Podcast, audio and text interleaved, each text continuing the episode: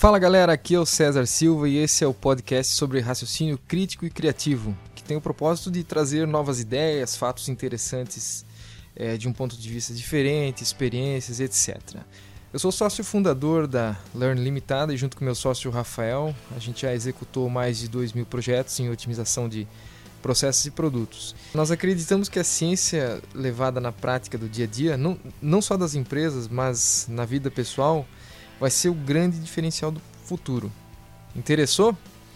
Então confira comigo no tema de hoje, a lógica produtiva.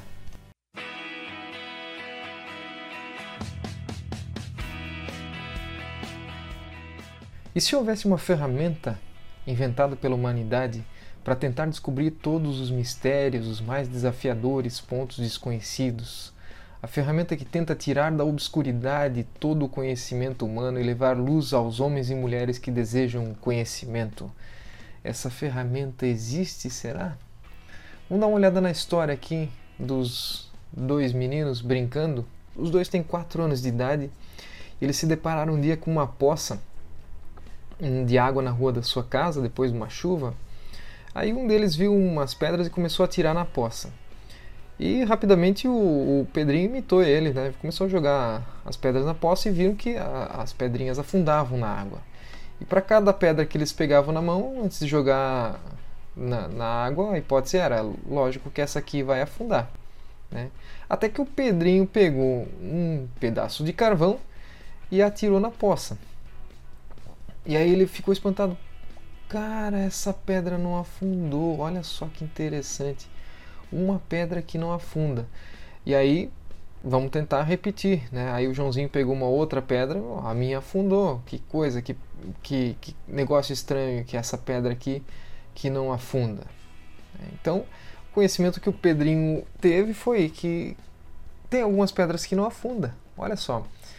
Então, o Joãozinho, seguindo testa para ver se realmente é verdade. Então ele pega mesmo, o mesmo carvão que já estava na poça e lança novamente para testar. Bom, será que eu vou lançando novamente esse pedaço de carvão aqui nessa poça de água? Será que ele vai afundar? E aí ele conclui: olha, realmente não, não afundou. Então pegam rapidamente esse pedaço de carvão e vão mostrar para a mãe deles, que é o especialista no assunto, né? O cientista mais experiente, mais experiente diz, mas essa pedra não afunda. E a mãe prontamente explica por que, que aquela pedra não afunda. É, então, fazendo, fechando aqui o ciclo de indução e dedução. Né? Perceba que o, o, ciclo de aquisição de, de conhecimento dos dois meninos, aí vamos, vamos estender um pouco o conceito, seja de um prof, uma empresa, um profissional, inicia-se com, inicia com o interesse a pergunta se o que acontece se eu jogar a pedra na água. E o interesse pode ter diversas motivações. É, curiosidade pura, como no caso dos meninos, necessidade, desejo, propósito, desafio, né? e, e, por, e por aí vai. Então o interesse ele é o combustível inicial para todo o processo. Ele, ele desencadeia todas as perguntas que vão formular as hipóteses sendo então que o, o, raciocínio crítico determinante nessa etapa do processo eu chamo de reação em cadeia, que é o interesse que vai desencadear todo o processo. A capacidade de fazer boas perguntas será decisiva na, na aquisição do conhecimento. Que, pensa lá, o, que, que, o que, que iria acontecer se o Pedrinho não tivesse feito a pergunta: o que acontece se eu jogar essa pedra na água? Bom, essa essa pergunta é fácil de responder, né? O, o Pedrinho ele ia ficar igual o Luizinho, que ficou no lado da sua mãe com o celular na mão vendo a Peppa Pig e não sabe nada sobre pedra que não afunda. E aliás, se o Pedrinho vier contar para esse Luizinho aí, esse da Peppa Pig, se ele vai contar que tem uma pedra que não afunda, o Luizinho ainda vai dizer: é fake news, Pedrinho, não acredite, no meu, o meu celular não diz nada sobre pedras que não afundam, é desse tipo de coisa. Então, vamos dar uma olhada no experimento. Após as perguntas e formulação das hipóteses, vem a parte mais divertida do experimento. Então, vamos jogar a pedra na água. Conforme os experimentos vão evoluindo, joga a pedra com mais força, mais alto, uma, uma maior. Será que a branca afunda? Será que a pedrinha preta vai afundar? Não vai afundar? E os dados vão sendo coletados e vai invalidando algumas hipóteses iniciais e confirmando algumas e invalidando outras. Né? E perceba que no meio dessa busca por algo diferente para colocar no experimento, o Pedrinho encontrou, encontrou a pedra que não afunda. E essa busca foi motivada por um tipo diferente de lógica que vinha sendo aplicado pelos meninos, que é a lógica produtiva ou lógica abdutiva, como chama o Charles Sanders Peirce. Ele pergunta: e se eu jogar essa pedra diferente aqui? Ou ele busca qual é a pedra mais diferente que tem aqui? E aí ele encontrou aquele pedacinho de carvão lá. Então vamos dar uma olhada o que é essa lógica produtiva ou abdutiva.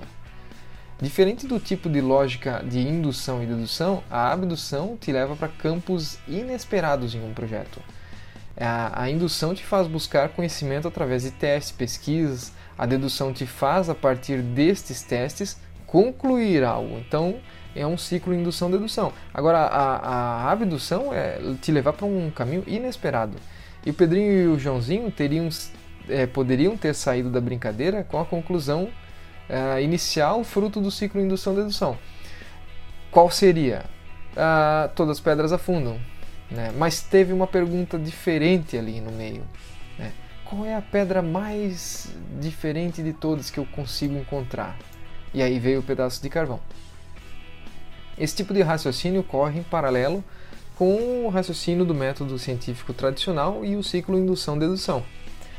É essa incubação de ideias, retroalimentada pelo ciclo indução-dedução, que fomenta a fusão de ideias e hipóteses anteriores, alimentando um experimento ainda mais poderoso, agora potencializado pelo raciocínio ou pela lógica produtiva.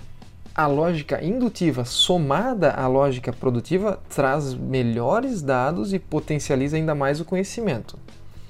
Uh, você pode ver no link que eu coloquei é, anexo aqui a esse podcast uma representação gráfica básica da, dessa, dessa reação em cadeia.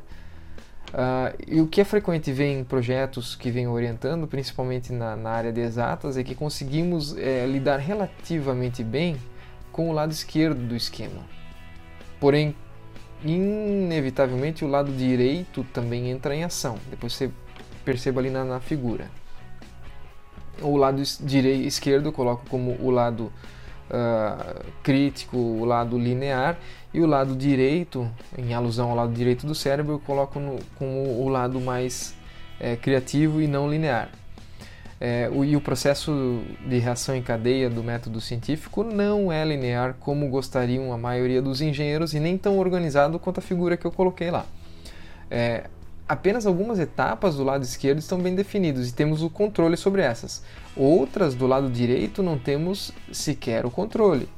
É, a gente não consegue saber exatamente como e quando ocorrerá uh, uma incubação de ideias ou quando virá uma nova ideia. Depende do processo de incubação e preparação. A pergunta certa é: quem pula a etapa de preparação e de incubação espera fundir o que? Você só consegue fundir ideias se você tiver primeiro interesse e depois incubar algumas ideias. Mas como que a gente desperta o interesse e como que a gente consegue incubar algumas ideias? Esse é o tema para o nosso próximo podcast. Obrigado por ter ouvido até aqui. Uh, acesse e conheça o programa Cientista do Bem no site www.learn.net.br. Muito obrigado, espero ter colocado melhores perguntas nas suas mentes. Um abraço.